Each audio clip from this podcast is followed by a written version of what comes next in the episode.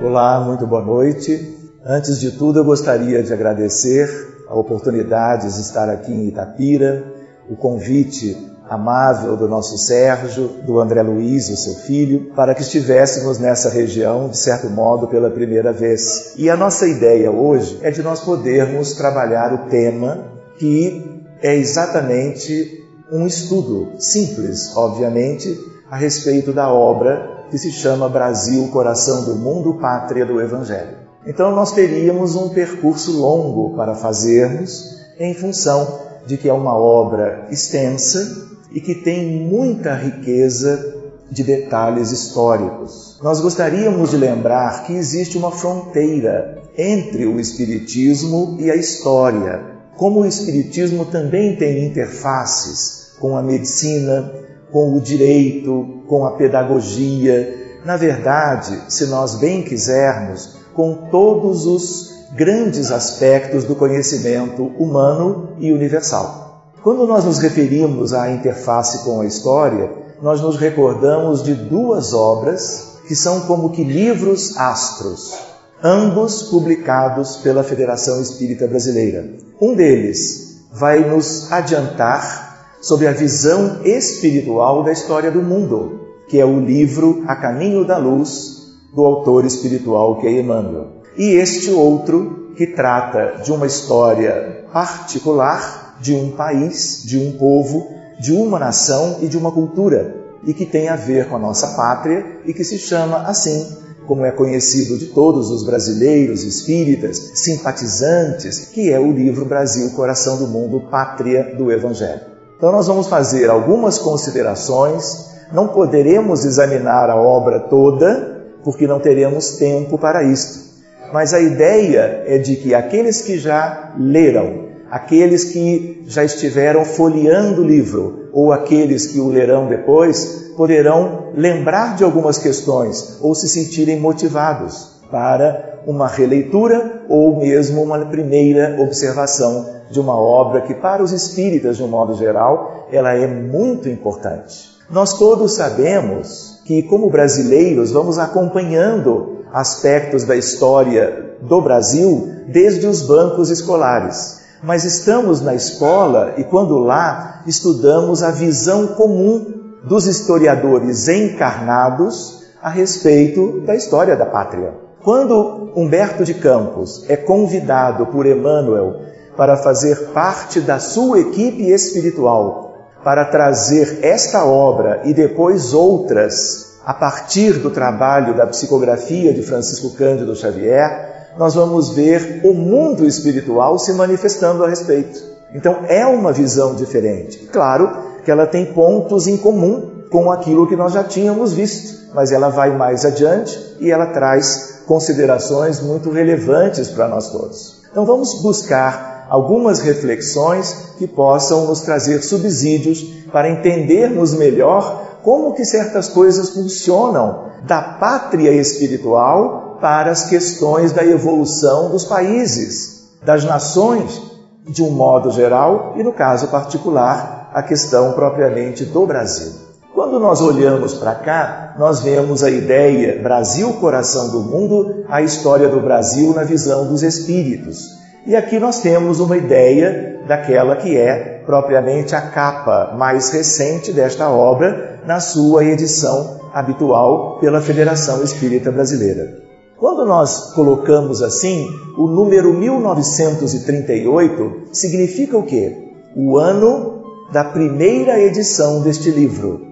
Nós nos recordamos que Humberto de Campos desencarnou em 1934. Portanto, já aqui uma curiosidade. Humberto de Campos era jornalista, era escritor, membro da Academia Brasileira de Letras, ocupava a cadeira número 20 daqueles chamados imortais, por este aspecto, e reparem que apenas com quatro anos após a sua desencarnação, ele já fazia parte de uma equipe espiritual de alto nível, comandada por Emmanuel, e que tem a ver com diversos outros espíritos e que tem a ver, por sua vez, com o trabalho da psicografia eh, de Francisco Cândido Xavier, mostrando para nós que em quatro anos ele já sendo chamado a colaborar, também denota a sua condição de fazer parte de uma equipe tão especial que foi encarregada de todo um conjunto de desdobramentos a partir da codificação kardeciana.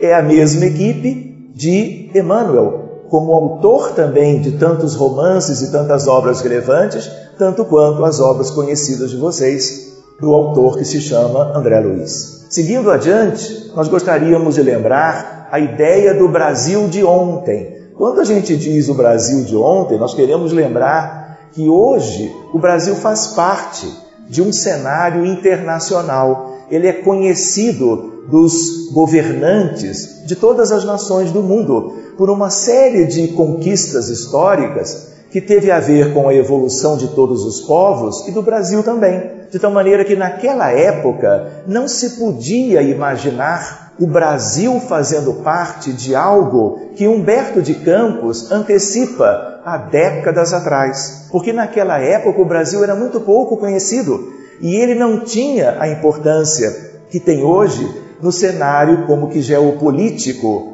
sócio geopolítico da humanidade. Então isso é interessante porque também dá para nós uma ideia do valor de um espírito e de uma equipe espiritual que é capaz, por um determinado médium à altura, de antecipar questões que nós não supunhamos na época e que muitas vezes são desconhecidas até hoje. A ideia, portanto, de um Brasil de muitas décadas atrás, com sua realidade, qual era a realidade em 1938? Grandes dificuldades nas questões históricas e políticas. Por quê? O que nós tivemos, portanto, logo após a publicação desta obra? A deflagração da Segunda Guerra Mundial na Europa. Em 1 de setembro de 1939, a Alemanha nazista invade a Polônia e, ao fazer isto com os seus tanques, ela desencadeia todo um período de grandes dificuldades e dores que vêm como que assolar de uma maneira muito grave a Europa como um todo e com repercussões para o mundo também como um todo.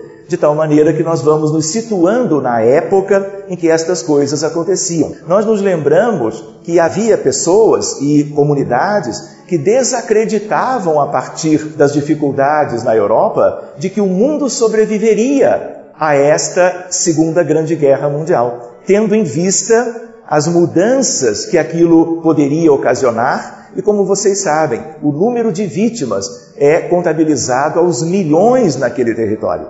Apesar disto, Humberto de Campos, sob o prisma da espiritualidade, transfere através de Chico toda uma noção a respeito do que se esperava para o Brasil em relação ao futuro. O organismo vivo, qual é a ideia? Os países se entrelaçam. Assim como as pessoas, de uma forma geral, vivem a questão da solidariedade entre si, os países fazem da mesma forma, em sua grande maioria, no contexto das nações de um modo geral. Se nós quisermos ampliar, ontem conversávamos sobre astronomia, cosmologia e questões vinculadas ao mundo moral e à doutrina espírita. E víamos ali o princípio da solidariedade entre os mundos, a relação entre Sírios e Capela, entre Capela e a Terra, a Terra e um outro mundo que herdará aqueles que não poderão continuar aqui onde nós estamos hoje. Muito bem, a mesma ideia de um organismo terreno, em que todos os países ao longo do tempo são como que chamados a uma contribuição específica, favorecendo o seu próprio desenvolvimento,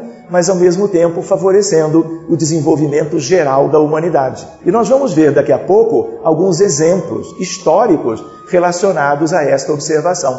Então, a ideia de organismo vivo é nós imaginarmos o organismo humano que tem o coração, que tem o estômago, que tem os pulmões, que tem os rins, que tem a pele, que tem o sangue.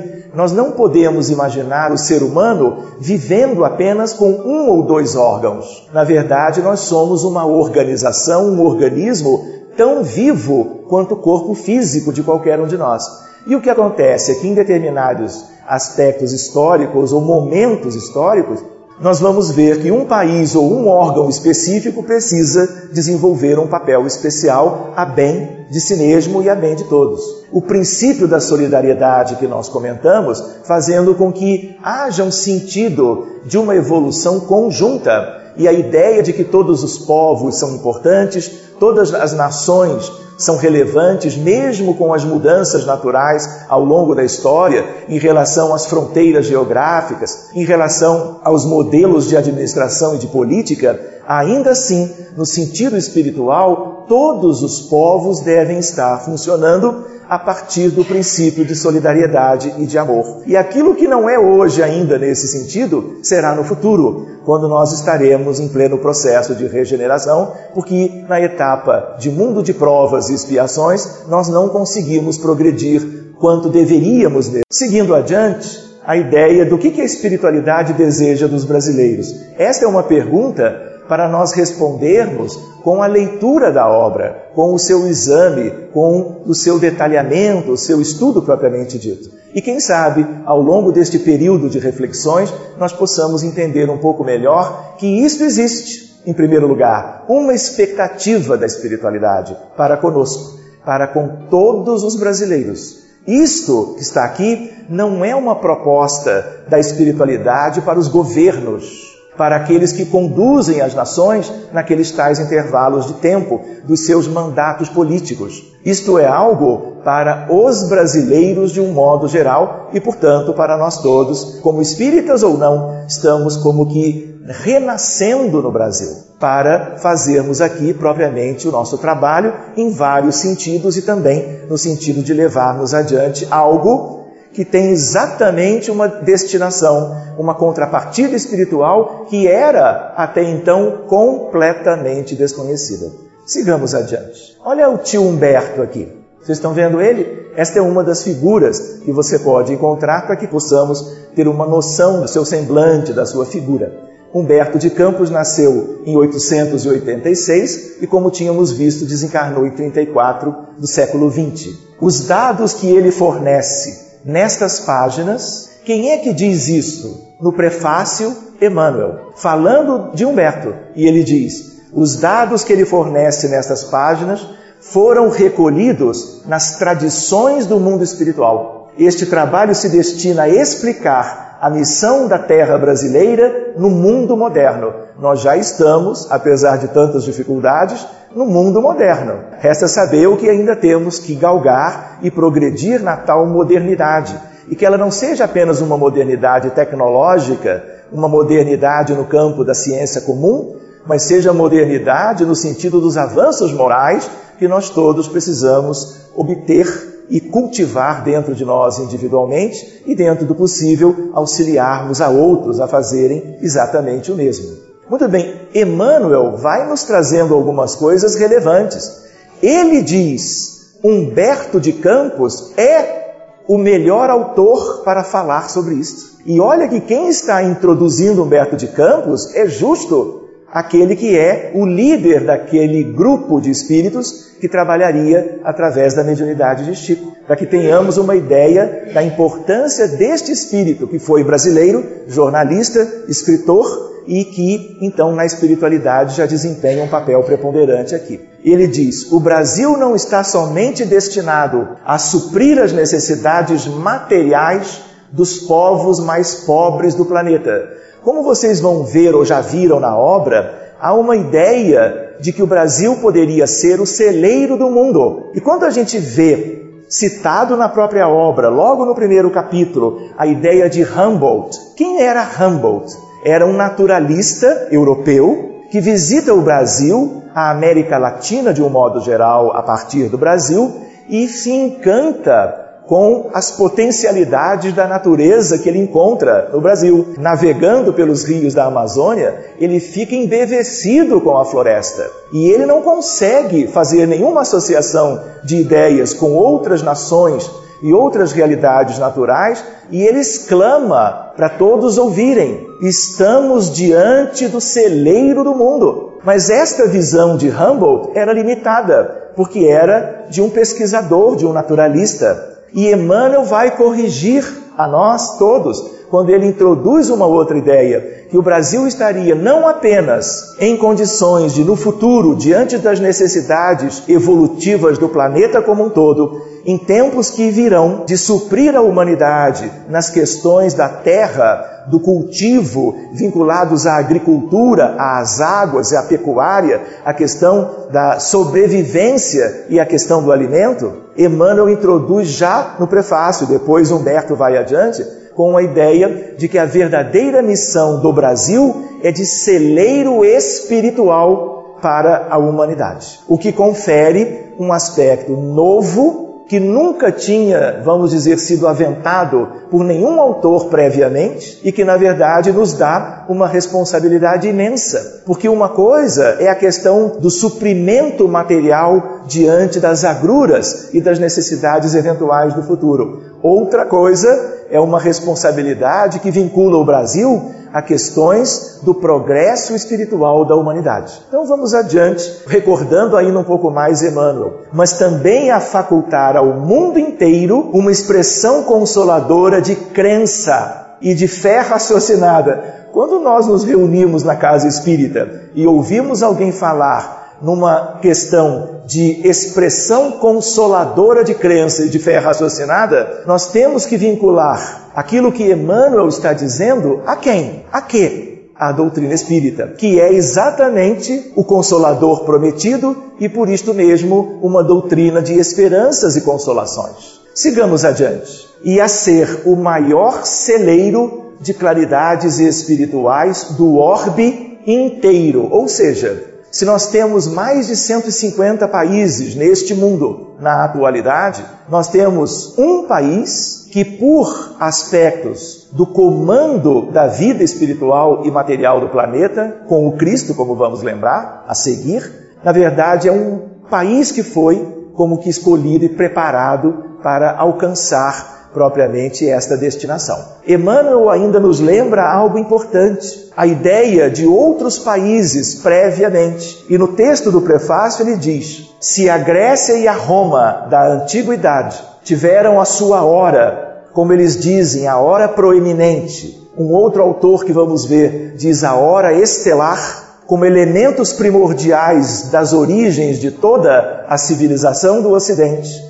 Não é verdade que na base do conhecimento ocidental nós temos a Itália, a Roma antiga e a Grécia?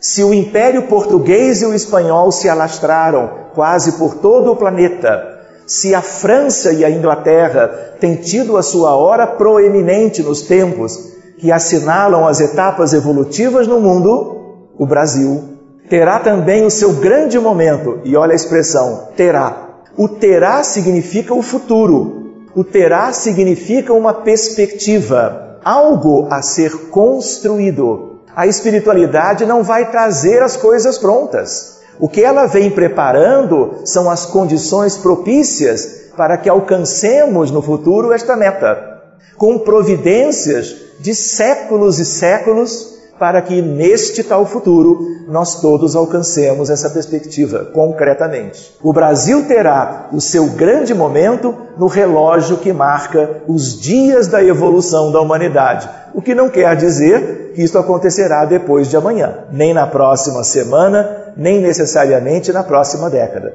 Sabe lá que questões que o mundo ainda atravessará. Sabe lá o que no próprio Brasil nós teremos até que as condições todas sejam mais compatíveis com as realizações que estão previstas pela espiritualidade, aguardando a contribuição de todos. Seguindo adiante, vejam só, todo livro tem um índice depois do prefácio. Ali nós colocamos apenas para nós enxergarmos de longe e vermos a ideia de que há propriamente uma evolução cronológica das apresentações. Ainda mais uma obra que vai descrever um período da história de uma nação, ela vai começando a trazer aspectos introdutórios até questões mais próximas da vivência atual, para que a gente então vá se dando conta gradativamente. Nós temos aqui pelo menos 25 capítulos, o que significaria que nós iríamos passar da meia-noite ou das duas da manhã dependendo do que nós fôssemos fazendo na observação e no estudo de cada capítulo. A nossa ideia não é essa, é apenas de procurarmos algumas reflexões para que elas nos ajudem e nos motivem para um estudo particular é, no âmbito né, de nos enfronharmos nesses conteúdos lindos que a obra nos ensina. De tal maneira que nós vamos ver logo em seguida sobre o coração do mundo e a pátria do Evangelho. E aí vamos ver uma série de questões, algumas delas que de um certo. Quando a gente lê o título de um capítulo, como, por exemplo, no Limiar da Independência, D. Pedro II, Bezerra de Menezes, a Inconfidência Mineira, Entradas e Bandeiras, a Revolução Holandesa, não é verdade que nós todos ouvimos falar e de alguma maneira estudamos isso nos bancos escolares? Pois bem, hora estelar é sinônimo de hora proeminente. O que, que é isto? Chegou o tempo daquele povo, chegou o tempo daquela nação ser mais evidente como contribuidora propriamente para o progresso geral de todos. Muito bem, e esse autor nos diz, já não é Humberto de Campos, ele diz: não só os indivíduos e os grupos isolados recebem do Senhor da vinha. Senhor da vinha quem é? Não é o Cristo? Não é o guia e o modelo da nossa humanidade? Não é o espírito crístico encarregado por Deus de gerenciar todos os processos materiais e espirituais da evolução deste orbe e da sua humanidade?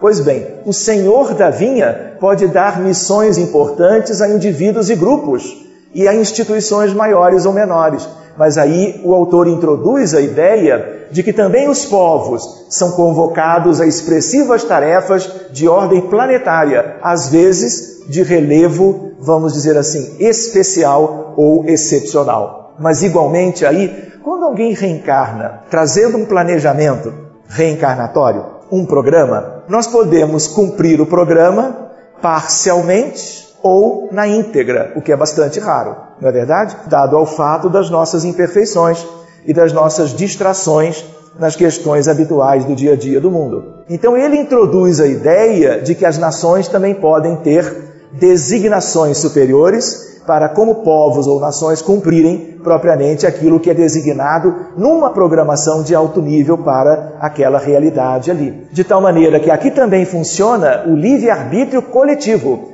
a determinar o êxito ou o fracasso das nações missionárias. E aí eu pergunto para vocês: se fizermos uma breve recapitulação, e talvez possamos fazê-la, se nós lembrarmos de algumas nações em certas épocas, vocês, na lembrança ou até numa ideia intuitiva, em geral os povos concretizaram aquilo que estava programado para eles? Vocês acham que, assim como acontece com indivíduos, podendo cumprir ou não, pode acontecer com as nações. Mas historicamente, em retrospecto, vocês acham que esse retrospecto é favorável ou desfavorável? Que as nações têm completado ou têm sido à altura daqueles empreendimentos sugeridos? É justo o oposto. Foram raras aquelas que cumpriram. E por que, que a gente diz isso e lembra isso agora? com estes autores que estão nos complementando o estudo. Porque o Brasil corre esse risco. Apesar de toda uma preparação de séculos, a partir das influências luminosas e amorosas do Cristo e dos seus prepostos, tudo vai depender dos reencarnados e reencarnantes futuros na pátria brasileira, do nosso povo de um modo geral. Então vamos buscando outras reflexões. Nós estamos falando do livro Universo e Vida, publicado também pela Federação Espírita Brasileira há mais de 30 anos, há 35 anos, é, na verdade, de um autor espiritual que é Áureo, que é, no mundo espiritual, o seu nome, mas ele também foi conhecido como outros personagens, e Blaise Pascal, e Áureo, a princípio, são o mesmo espírito. É ele que introduz essas questões e lembra que na história recente da civilização ocidental encontramos o povo hebreu a receber o chamamento direto de Jesus. Aonde que Jesus escolheu de se mostrar visível e tangível para que nós pudéssemos ter a sua atividade sacrificial pela humanidade que povo, que região ele escolheu de viver? Junto a quem? Exatamente junto ao povo hebreu na Palestina, não é verdade? Pois bem, para a tarefa de liderança espiritual da humanidade, munido o povo hebreu da mensagem evangélica que em primeira mão lhe foi entregue. Por quem? Pelo próprio Cristo. E o que vocês acham que aconteceu a partir disso? Vejam só, nós temos a ideia de que ele não soube entender a sua hora estelar. O povo rejeitou a dádiva sublime e mergulhou na noite milenar, como diz o autor, das dores crudelíssimas de sua própria dispersão. E aí nós tivemos a divisão pelas diásporas do povo judeu, nós tivemos a destruição no ano de 70 do Templo de Jerusalém, a destruição definitiva, e a ideia, portanto, de que, em função de uma série de dificuldades espirituais e morais, eles não entenderam que Jesus era o Messias prometido. E a partir disto, claro, eles esperam até hoje, inclusive, o Messias, prometido por quem? Pelos profetas do judaísmo que eles conheciam nos seus escritos, todos eles estão lá no chamado Antigo Testamento. E a partir da questão do povo hebreu que faliu propriamente na sua função espiritual, na verdade nós vamos ver o cristianismo chegando a Roma. E aí a hora da civilização cristã no mundo soa com amplo aproveitamento da estrutura político-social do Império Romano.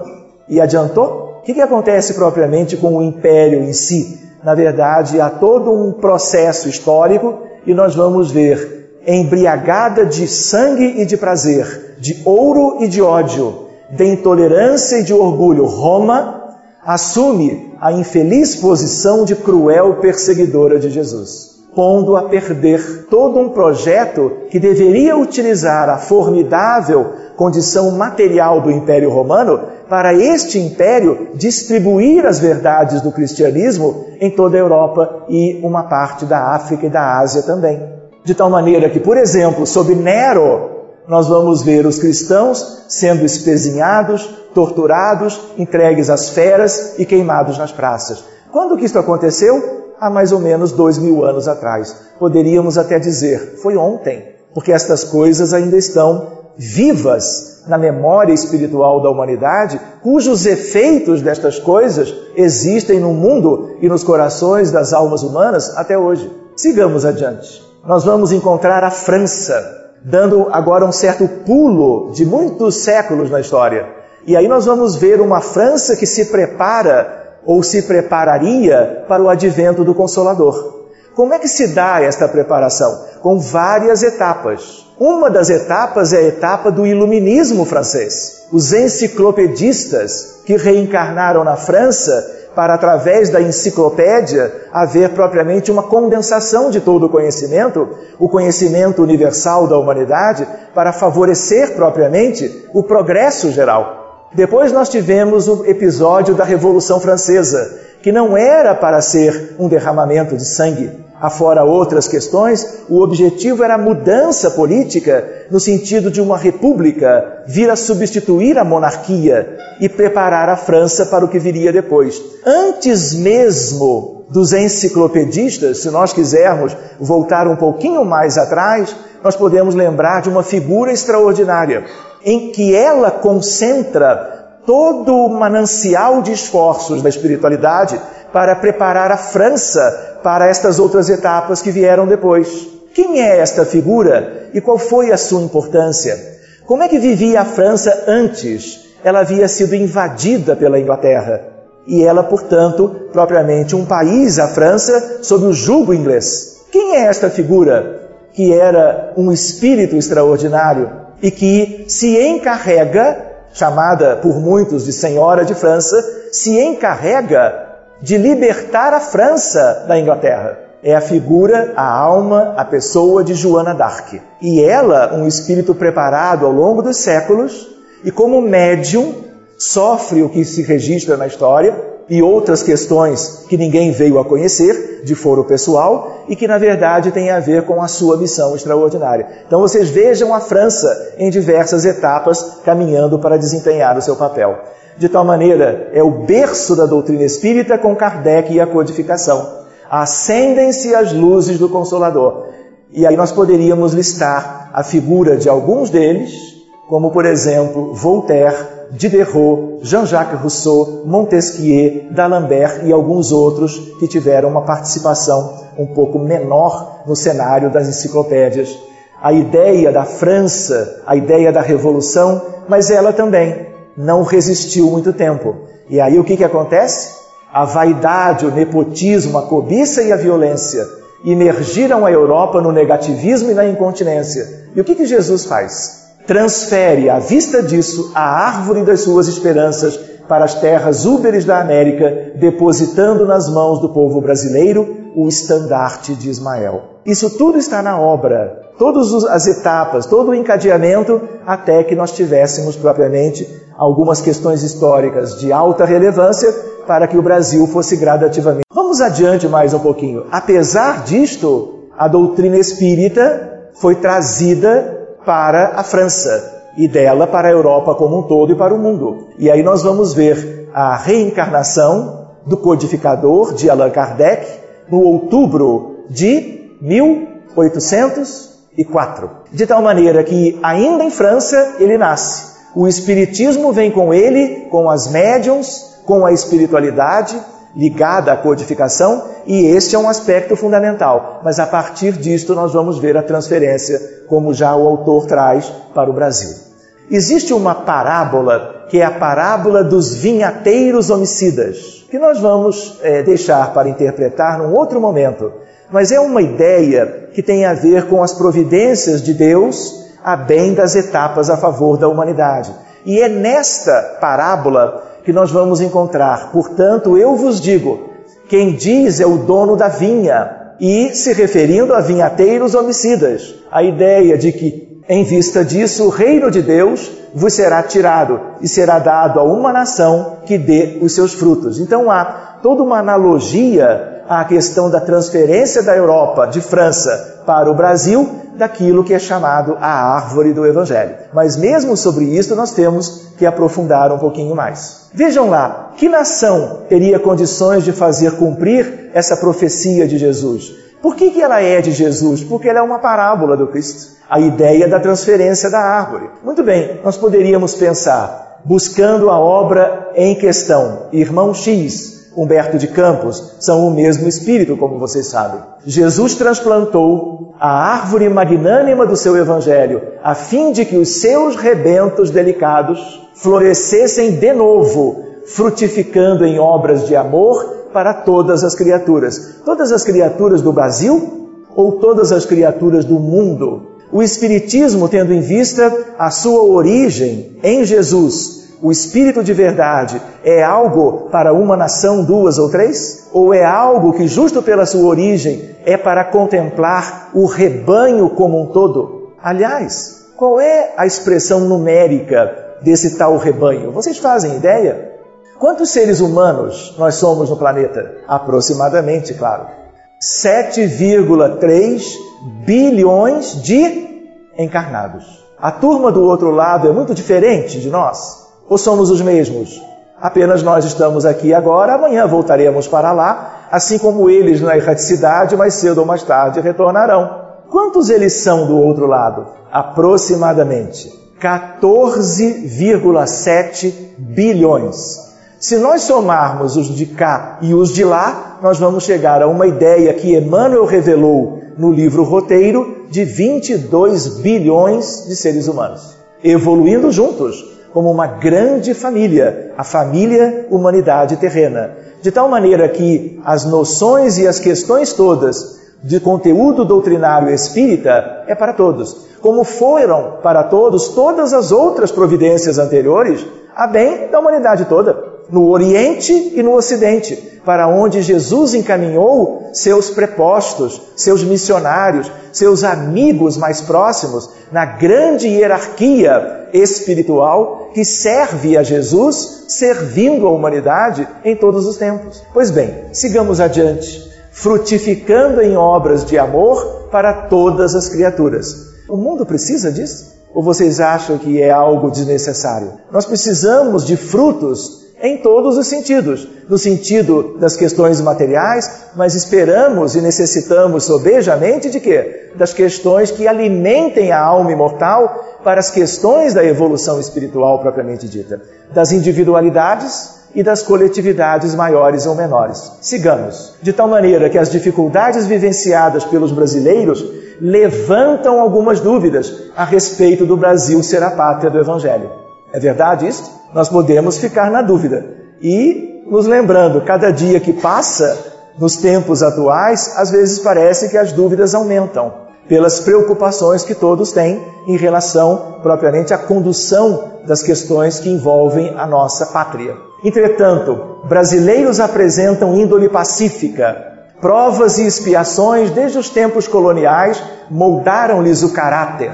Acentuada religiosidade, nem sempre encontrada nos demais povos. Intensa miscigenação racial e cultural favorecendo a integração povos imigrantes não sendo discriminados e uma ideia de acolhimento. Sabe lá o que nós ainda viveremos, testemunhando fatos na vida atual de nós todos, sabe lá nos séculos do porvir ainda, até que certas questões desse tipo se realizem, concretizem na Terra. Muito bem, nós vamos adiante e buscamos no grupo Confúcio o que é o grupo Confúcio? O grupo que deu origem ao grupo Ismael, o grupo mediúnico da Federação Espírita Brasileira, centenário, que existe até hoje, tanto na sede histórica na Avenida Passos, como na sede geral, já há alguns anos, que é a sede de Brasília. Nesse grupo Confúcio, lá atrás, se manifesta Ismael dizendo: o Brasil tem a missão de cristianizar, é a terra da promissão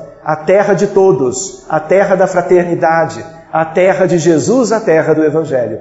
Na era nova e próxima, abrigará um povo diferente pelos costumes cristãos. Ele antecipando, esta mensagem, ela é anterior à publicação da obra de Humberto de Campos mas ela traz a mesma ideia e por isso nós a colocamos para reflexão conjuntamente. Cumpre aos que ouvem os arautos do espaço que convocam os homens de boa vontade para o preparo da nova era, reconhecer em Jesus o chefe espiritual. E aí ele vai buscando a ideia de missão dos espíritas no Brasil, divulgar o Evangelho em espírito e verdade. E aí ele conclui: onde estiver esta bandeira, que é uma bandeira branca que diz Deus, Cristo e caridade, aí eu estarei. E nós vamos em seguida conversar um pouco sobre Ismael, mas antes sobre Eliu ou Iléu, que tem um papel preponderante em tudo isso que nós estamos começando a estudar. A tal parábola nós já tínhamos visto, o Espiritismo no Brasil e o papel dos espíritas, de tal maneira que fará este povo escolhido da divina outorga que foi laureado. Não é uma outorga, não é uma incumbência, não é uma missão ou uma tarefa para um país como um todo. E o autor diz: missão não é imposição, é título de confiança e de esperança, investimento de excelsas expectativas, sementeira que só pode germinar florescer e frutificar se obtiver dos seus depositários os cuidados que merece. Se nós não cuidarmos, acontecerá? Não. Se nós não trabalharmos, isto tudo será realidade ali adiante? Também não. Dependerá de dois ou três ou dependerá da grande maioria? Da grande maioria. Nós temos que nos ver como um só povo, uma só nação, solidários entre nós e relembrando a obra e aquilo que nos leva a refletir e a buscar condições íntimas, condições pessoais que nos remetam propriamente a uma tarefa de grande porte que reúne a brasilidade como um todo, o povo brasileiro, propriamente já de alguns anos do passado e que nos acompanhará nas encarnações futuras. Eu pergunto para vocês, quem são os brasileiros? O que é ser isto um brasileiro? É nascer no Brasil. Não é verdade? Se nós temos os pais brasileiros, mas estão em missão num outro país, e eles nascem num outro país, já não são brasileiros, é verdade. Mas o que a gente quer dizer com isto? Espiritualmente, o Brasil é antigo? Quanto tempo nós temos de pátria? De que época para cá? De 1500. Do descobrimento para cá. 500 anos é muita coisa? A história recente da humanidade, descrita nos livros, é de 5 mil anos, um pouco mais. Nós estamos num Brasil que existe há 500. De onde nós somos? Naquela época, quem eram os verdadeiros brasileiros? Os índios, os nativos, que no processo de colonização sofreram amargamente e, num certo sentido, foram praticamente dizimados pelos europeus que vieram para cá, de um único país na Europa, que também teve, e nós vamos comentar em seguida, a sua hora estelar. Nos tempos da navegação, dos grandes navegadores, e vamos relacionar isto à ideia da árvore transplantada para o Brasil também. Se nós considerarmos essas coisas, nós vamos nos lembrando que, de certa maneira, o povo original, vocês se acreditam como que descendentes dos índios, do ponto de vista de já terem vivido aqui tantas outras vezes? Na verdade, não. A espiritualidade explica que as almas dos atuais brasileiros, de brasileiros recentes, são almas de outros países, de outras culturas, que fatigadas pelas guerras, pelas lutas fratricidas, desistiram dos seus lugares de origem onde supostamente a violência continuaria ceifando vidas e atrasando o desenvolvimento de seus povos. Muitos de vocês têm origem dos mais diversos países do planeta. E por permissão e por um movimento de almas ou espíritos, vem renascendo no Brasil. No fundo, para muitas questões evolutivas. Uma delas, conhecerem o Espiritismo na árvore plantada aqui fazermos um curso avançado de doutrina espírita. Para continuarmos no Brasil, não necessariamente. Muitos de nós conseguimos vir para cá e deixamos espíritos afins de família não consanguínea nos lugares de origem, na Europa, na África, na Ásia e assim por diante, do chamado antigo continente ou do velho mundo, que é especialmente o europeu. E porque nós viemos para cá e tivemos esse vamos dizer assim, por um lado um mérito, mas por outro lado uma incumbência também, mais cedo ou mais tarde voltaremos, reencontraremos aqueles nossos afins e levaremos o que? Os frutos da árvore no altar do coração e da mente, para podermos levar de volta e vermos essas coisas todas do Evangelho redivivo se espraiando na direção do mundo como um todo. Mesmo que não imaginássemos isto, na verdade, é um processo natural e também é um recurso de difusão da doutrina espírita que veio para permanecer definitivamente na realidade do nosso planeta. Vamos adiante mais um pouquinho. Se outros povos atestaram o progresso pelas expressões materializadas e transitórias, o Brasil terá sua expressão imortal na vida do espírito, representando a fonte de um pensamento novo, sem as ideologias da separatividade e inundando todos os campos das atividades humanas de uma nova luz. Que luz é esta? É a luz que nós podemos deter em nossas mãos, que nós podemos sorver da espiritualidade nos conteúdos evangélicos doutrinários, para que aquilo nos modifique internamente e para que possamos gradativamente ir cumprindo, de certo modo, o nosso papel como indivíduos. De tal maneira, colocar uma outra ideia que é complementar. Peçamos a Deus que inspire. Olha o que, que ele diz no prefácio ainda. Algo de quantas décadas atrás. E quando fazemos a leitura, parece que poderia ter escrito hoje. Olha lá. Peçamos a Deus que inspire os homens públicos. E atualmente, no leme da pátria do Cruzeiro, poderíamos pensar nisso há uma década, duas, três ou quatro. Ela é atual e será atual por muito tempo. E que nesta hora amarga em que se verifica a inversão de quase todos os valores morais no seio das oficinas humanas, saibam eles, quem? Os homens públicos, colocar muito alto a magnitude dos seus princípios, sublinhei eu, deveres. Tem sido assim?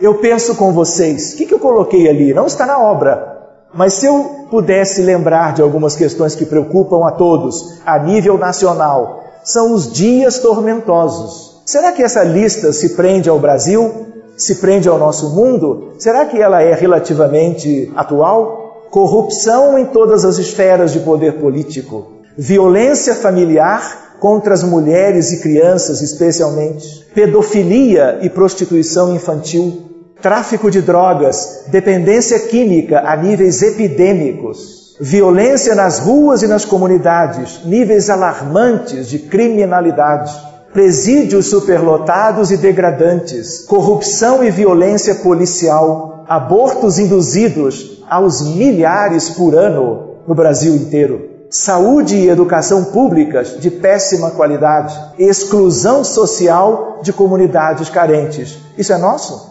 Nós vamos ter que vencer isso tudo. Se a gente pensar bem, dá até a ideia de que nós retrogradamos de décadas para cá. Mas não é assim que funciona. Na verdade, tudo isso tem um sentido e nós precisamos entender este processo. Quem somos nós, os espíritas? Não podemos nos iludir. Criaturas imperfeitas, necessidade de reforma íntima, da educação dos nossos sentimentos, somos os trabalhadores da undécima ou da última hora, temos, é verdade, ideais de fraternidade, justiça, caridade, concórdia e amor, mas muito mais a nível de um ideário do que propriamente da nossa realidade mais íntima. Espíritos egressos, como dizíamos antes, de outros continentes em estágio na pátria do Evangelho. Portanto, não pensemos que, uma vez tendo vindo para cá e com toda essa perspectiva para o futuro, permaneceremos. Nós teremos outras formas de fazermos uma contribuição a um bem geral, tanto quanto outros já fizeram e nós fomos beneficiados e nós todos, então, como uma grande família, vamos tendendo a nos ajudar mutuamente. E do Brasil para o mundo. Muito bem, vamos adiante. Uma reflexão e um alerta povo escolhido, eleito ou missionário não garante o êxito da missão. Nós não podemos confundir as coisas. Uma coisa é um projeto. Nós vamos levá-lo adiante ou não vamos? Nós vamos realizá-lo, concretizá-lo no futuro ou não vamos? Temos que trabalhar essas questões. Se vocês pensarem bem num povo que citamos recentemente, o povo hebreu, ele tinha ideia, por causa dos profetas do Antigo Testamento, que eles eram os eleitos, como se eles fossem uma prioridade. Eles eram escolhidos num sentido provisório, temporário, mas para trabalharem e cumprirem o seu papel. E não cumpriram até hoje. Portanto, a ideia de que nós precisamos entender que nós precisamos então fazer a nossa parte, o nosso trabalho e assim sucessivamente de tal maneira que a lembrança, de novo, para não incorrermos no mesmo erro, lembrando inclusive que muitos dos hebreus de há dois mil anos, um pouco antes e um pouco depois, estão no Brasil, muitas vezes, inclusive na atualidade, reencarnados aqui, para fazerem o tal estágio para poderem compreender melhor uma série de questões que ficaram para trás, porque não alcançaram a perspectiva espiritual para aquele povo de uma destinação com vistas a acolherem o Messias e levarem a boa nova e as questões da cristandade adiante. Pois bem, corremos o mesmo risco, apesar dos enormes preparativos do governo da vida. O mesmo risco. Não só porque muitos daqueles de lá estão aqui, e dois mil anos não significa grande coisa para muitos no sentido de progresso efetivo do espírito imortal, mas também porque as questões se repetem ciclicamente e as nossas imperfeições são muitas e nós podemos ter grandes dificuldades para levar isso adiante. Não se pode aguardar que tudo aconteça sem as ações e contribuições da maioria, porque é uma responsabilidade e um compromisso de todos, vamos dizer assim, da sua grande maioria.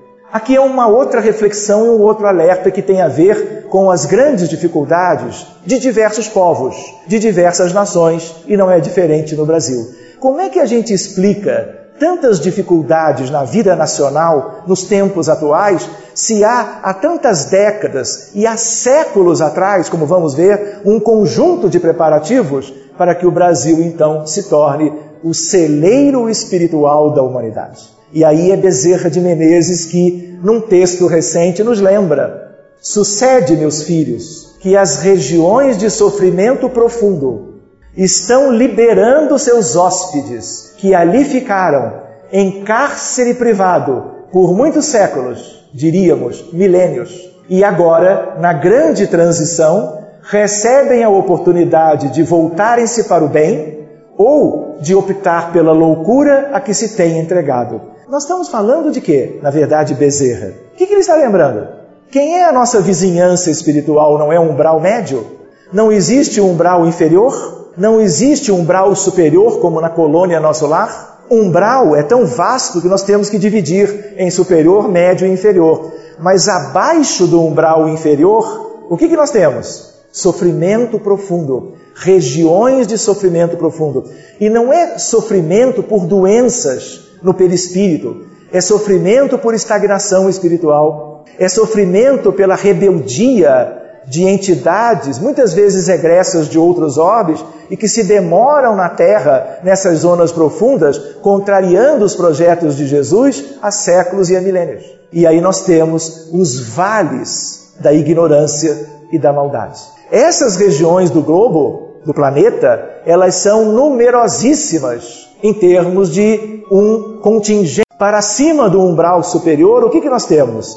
Arte, cultura e ciência, amor fraterno universal e o governo da vida. Ou seja, enquanto como encarnados estamos todos reunidos na superfície ou na crosta, desencarnados, todos nós temos um lugar. De acordo com o peso específico do nosso perispírito, que traduz a nossa condição moral. Milenar. E aqui Bezerra lembra que espíritos em cárcere privado, trancafiados nessas regiões, agora estão sendo trazidos à superfície em novas oportunidades reencarnatórias. Aonde? No mundo todo. Por isso que a gente encontra problemas sérios em toda parte. E o Brasil ficaria de fora? Pelo visto, não ficou. De tal maneira que esses que teimosamente permanecem no mal, a benefício tão somente próprio e do planeta, irão ao exílio em orbes inferiores, onde lapidarão a alma, auxiliando os seus irmãos de natureza primitiva, como nos aconteceu no passado, na vinda de Capela para o mundo chamado Terra, compondo aqui a nossa humanidade. Ou seja, as portas foram abertas e espíritos com grandes dificuldades têm renascido no Brasil e em outros países do mundo também. O livro vai adiante após o prefácio, e no primeiro capítulo chama-se Coração do Mundo. O segundo, A Pátria do Evangelho. E aí nós vamos encontrar a ideia de Jesus visitando a Terra mais uma vez. Ele tinha vindo quando? Dois mil anos atrás. E numa certa altura, no último quartel do século 14, 1375 aproximadamente. Portanto, quase 14 séculos depois, nós vamos ver Jesus e uma coorte de espíritos angélicos vinculados detidamente ao Messias, vem à Terra para auscultar o que, que o mundo e a humanidade fez com o cristianismo que ele implantou a partir do seu sacrifício pessoal crístico e a partir do Evangelho que ensina à humanidade tudo aquilo que ele desejava e Mateus, Marcos, Lucas e João deixaram de forma definitiva para a humanidade como médiums psicógrafos que eles eram, sob a tutela e o controle do próprio Cristo. Vocês acham que ele ficou admirado, Jesus, positivamente, quando ele se aproximou da terra naquela época? Vocês acham que ele veio acenou para todos e voltou satisfeito para o seu trono solar? O que vocês imaginam? Era época esta do quê? O que nós vamos encontrar ali? Nós vamos encontrar o período das cruzadas. E ali nós tivemos, lamentavelmente, com uma espécie de motivação relacionada ao cristianismo, na verdade, muito mais a um catolicismo, de uma desvirtuação ou desvirtuamento do cristianismo primitivo, na invasão do norte da África, quanto à tentativa de fazer os árabes de se transformarem como cristãos. E o que, que houve ali? Uma devastação, guerras sucessivas. Então, ao contrário, Jesus se dá conta de tudo aquilo e reúne algumas pessoas ou espíritos para tratar de iniciativas novas para uma atualização de providências e algo que pudesse favorecer o futuro do mundo. E vejam só, o mundo político e social do Ocidente, exaurido pela violência desmedida dos conflitos e das guerras sanguinárias. As sombras da idade medieval confundiram as lições do Evangelho. Vocês têm essa noção. O cristianismo verdadeiro perdurou apenas até o quarto século, até a época em que a igreja, que ainda era uma igreja que manifestava o cristianismo do Cristo, ela se une ao Estado por ocasião, vamos dizer, do governo de Constantino Magno. Aí nós tivemos um benefício, mas ao mesmo tempo um grande prejuízo. Qual foi o benefício? Como a igreja se uniu ao Estado, os cristãos deixaram de ser perseguidos pelo Estado. Mas em contrapartida, nós tivemos o maior desvio do cristianismo que se podia imaginar. E se transformou ele numa coisa completamente diferente e por isso mesmo distanciada do Evangelho de nosso Mestre Jesus. Nós mesmos temos a ver com todas essas questões, porque se hoje estamos no Brasil, onde é que nós estávamos no passado? Pois bem, de tal maneira que ensanguentando todas as bandeiras do mundo cristão. E foi nesta época, no último quartel do 14, que o Senhor desejou realizar uma de suas visitas periódicas à Terra, a fim de observar os progressos de sua doutrina e de seus exemplos. Aonde? Nas igrejas? Claro que não. Ele veio buscar o quê? Verificar isto no coração das pessoas. E aí que ele se desapontou muito. E a história do livro e do Brasil começam aí. Eliu. Quem é Eliu? Eliu ou Iléu? São duas maneiras para nos referirmos a um mesmo personagem. Eliu em árabe, Iléu em hebraico. De tal maneira que nós vamos ver um contemporâneo de Jesus, desencarnou um pouco antes, a mais importante escola bíblica do planeta, ele era o condutor. O espírito vinculado a todos os problemas sociológicos da Terra, por designação de Jesus. Só havia uma outra escola, que era a escola de Shammai, mas eles eram diferentes entre si, mas eram as duas grandes escolas do judaísmo, dos ensinamentos bíblicos, de tal maneira que é ele, o amigo do Cristo, que o recebe a toda a sua falange. E aí eles interagem da seguinte maneira: Eliu disse a voz suave e meiga do mestre a um de seus mensageiros, encarregado dos problemas sociológicos da terra: Meu coração se enche de profunda amargura vendo a incompreensão dos homens no que se refere às lições do meu evangelho, 14 séculos depois. Por toda parte é a luta fraticida como polvo de infinitos tentáculos, a destruir todas as esperanças. Recomendei-lhes que se amassem como irmãos, e os vejo em movimentos impetuosos aniquilando-se uns aos outros como caíns desvairados. Infelizmente não vejo senão o caminho do sofrimento para modificar tão desoladora situação. Só que sofrimento para quem? Para a humanidade inteira porque de certa maneira eram os povos de grande significação que se enfrentavam naquela época. E esses espíritos que guerreavam, no futuro, viveriam em toda parte e no Brasil também.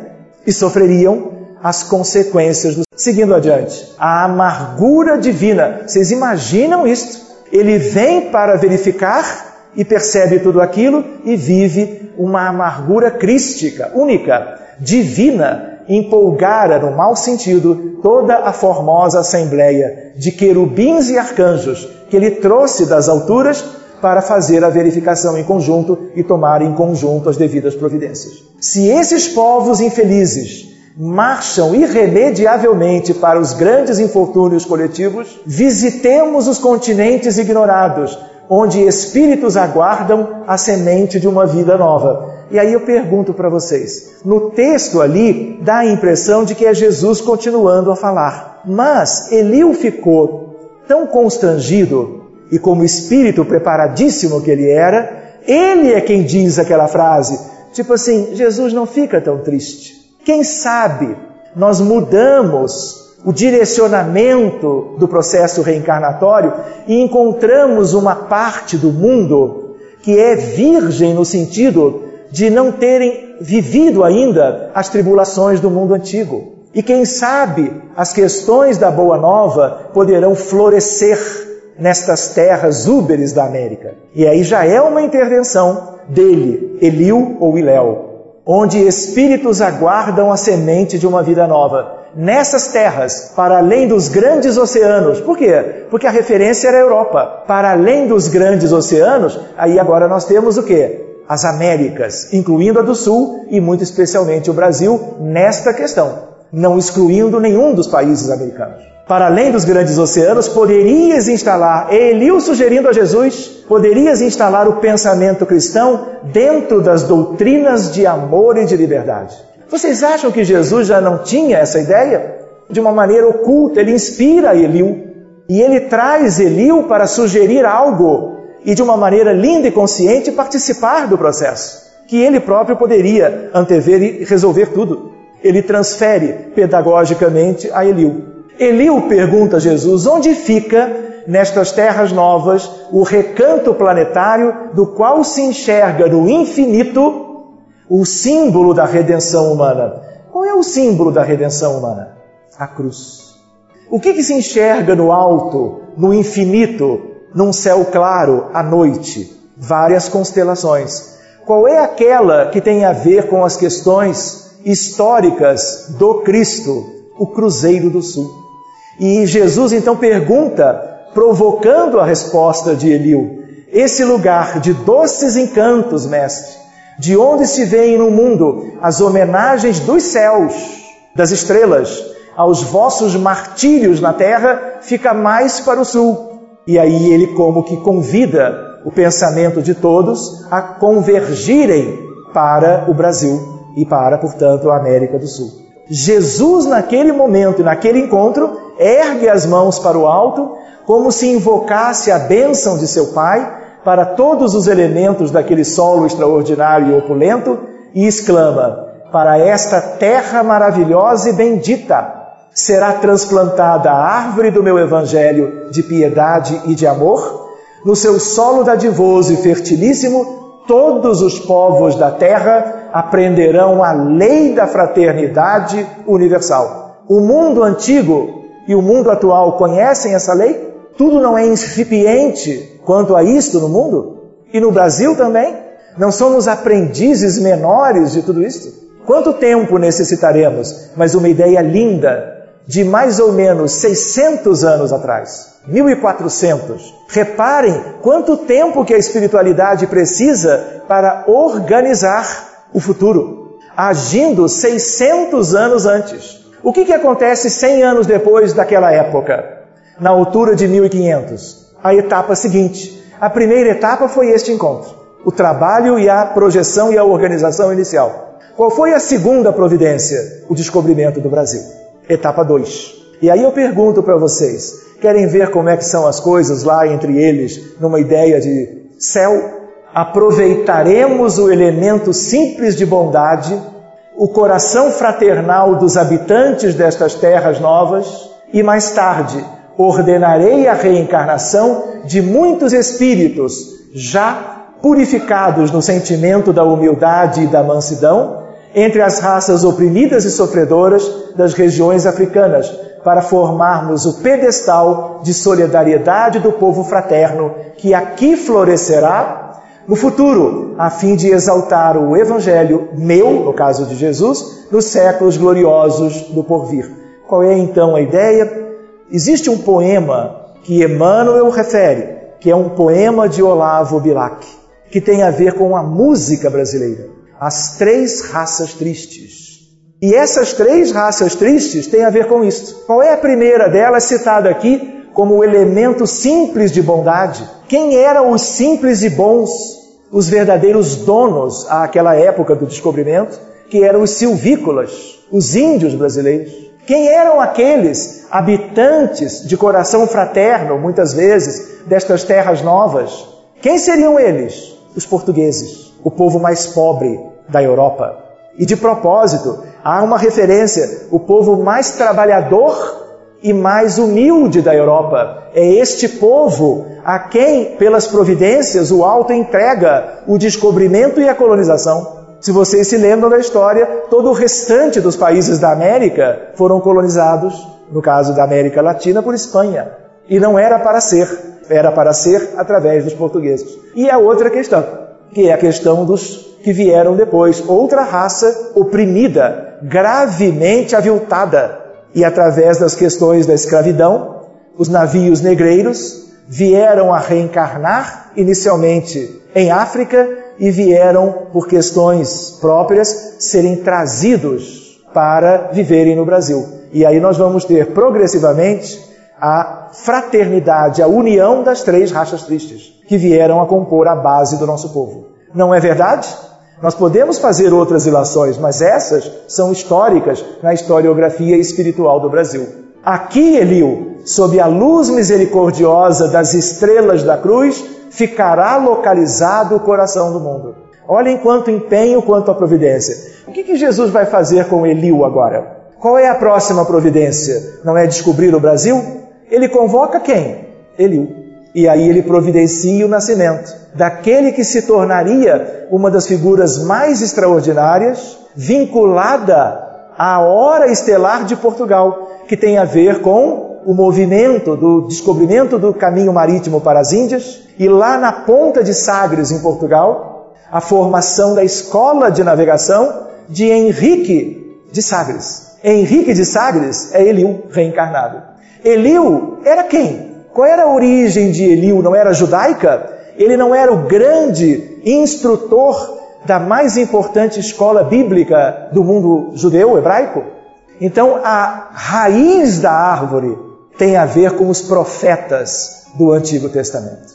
O tronco da árvore é o cristianismo com a vinda de Jesus e os seus evangelhos de amor. E a copa da árvore é a doutrina espírita. Quando se transplanta uma árvore, é um processo delicado e oneroso para a árvore para o solo de onde foi extraída e para onde vai ser destinada no futuro.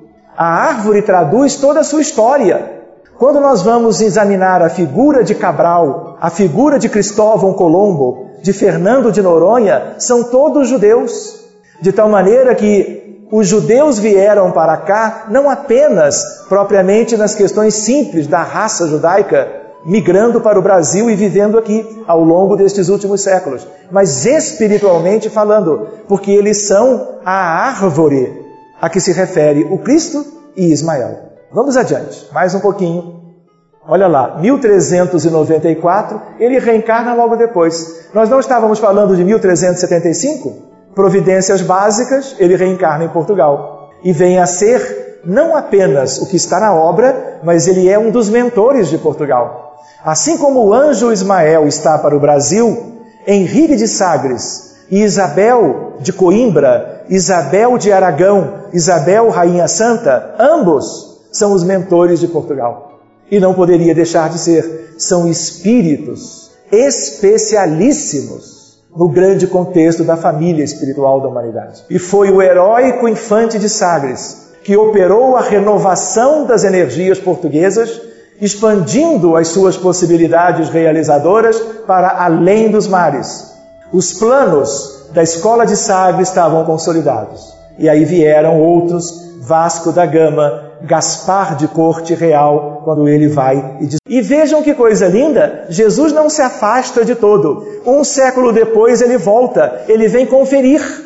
Em que sentido? Uma alegria paradisíaca reinava em todas as almas que comemoravam o advento da pátria do Evangelho. Por quê? Enfim, o Brasil foi descoberto em 1500 quando se fez presente na Assembleia Augusta a figura misericordiosa do Cordeiro, aquele que já estava tomando essas providências. Dirigindo-se a um dos seus elevados mensageiros na face do orbe terrestre, em meio do divino silêncio da multidão espiritual, uma voz ressoou com doçura. A voz de quem? De Jesus, o Cordeiro. E a quem que ele chama? Ismael, um anjo. Ismael, manda o meu coração que doravante sejas o zelador dos patrimônios imortais que constituem a terra do cruzeiro. Ou seja, naquele momento, após o descobrimento, Jesus dá a este anjo toda a condução dos interesses da pátria brasileira e dos brasileiros com a perspectiva de se tornarem coração do mundo e pátria do Evangelho. Recebe-a nos teus braços, de trabalhador devotado da minha seara, como a recebi no coração, obedecendo às sagradas inspirações do nosso Pai. Vocês lembram quando Jesus põe as mãos para os céus, como que suplicando a Deus que aquela providência tivesse o seu curso? Ismael e Jesus fazem disso um outro momento análogo. E aí nós vamos ver a conversa entre os dois é memorável. E na sua humildade angelical, Ismael dá a ideia de que ele então arcaria com essa responsabilidade. Reúne Ismael as incansáveis falanges do infinito, que cooperam nos ideais sacrossantos de minha doutrina e inicia desde já a construção da pátria do meu ensinamento. Ele conclamando Ismael para que aquilo fosse adiante. Para aí transplantarei a árvore, para que cultives com a tua abnegação e com o teu sublimado heroísmo.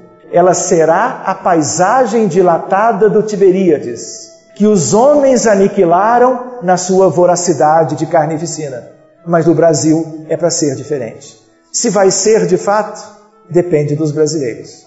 Lembra-te de que estarei contigo no cumprimento dos teus deveres, com os quais abrirás para a humanidade dos séculos futuros um caminho novo, mediante a sagrada revivescência do cristianismo. Leia-se, cristianismo revivido. Leia-se, consolador prometido, que significa doutrina espírita, como vocês conhecem. Ismael recebe o lábaro, a bandeira bendita, banhado em lágrimas de reconhecimento. Na sua branca substância, uma tinta celeste escreve: Deus, Cristo e caridade, que é o lema ismaelino. E é o lema da Federação Espírita Brasileira, conhecida como a Casa de Ismael. Se nós tivéssemos tempo, nós examinaríamos o livro todo, mas o nosso tempo vai chegando ao fim. Eu gostaria apenas de lembrar algumas questões nos encaminhando para essa tal finalização. Quando se diz que Ismael, o emissário de Jesus, desce à terra, onde estabelecerá sua oficina, é a oficina de Ismael e tem a ver com todas as casas espíritas do Brasil e do mundo. Só que ele não reencarna, porque anjo não reencarna em mundos com estas características. Então, ao contrário de Eliu, que se corporifica em Portugal, reencarnando. O que acontece com Ismael é uma aproximação de governo espiritual sem nenhuma vinculação com a carne humana. Eu digo isso porque poderia ter dado margem que ele também tivesse reencarnado, mas não é o caso. Naqueles dias longínquos de 1500, já se ouviam no Brasil os ecos acariciadores do Sermão da Montanha, que, que é o Sermão da Montanha? A síntese cósmica das lições imorredoras do Evangelho de Jesus. Nós podemos desprezar o resto todo, não devemos. Mas se nós quisermos a síntese, está toda ela nas bem-aventuranças e no sermão da montanha ou do monte como um todo. Depois nós vamos ver a ideia da formação do povo brasileiro, os primeiros missionários, a importância de Manuel da Nóbrega, a importância de José de Anchieta como primeiros missionários? Qual é a relação de Manuel de Nóbrega com alguém que nós conhecemos, vamos dizer, de relativa proximidade do ponto de vista espiritual e espírita? Quem é Manuel de Nóbrega no mundo espiritual? Emmanuel.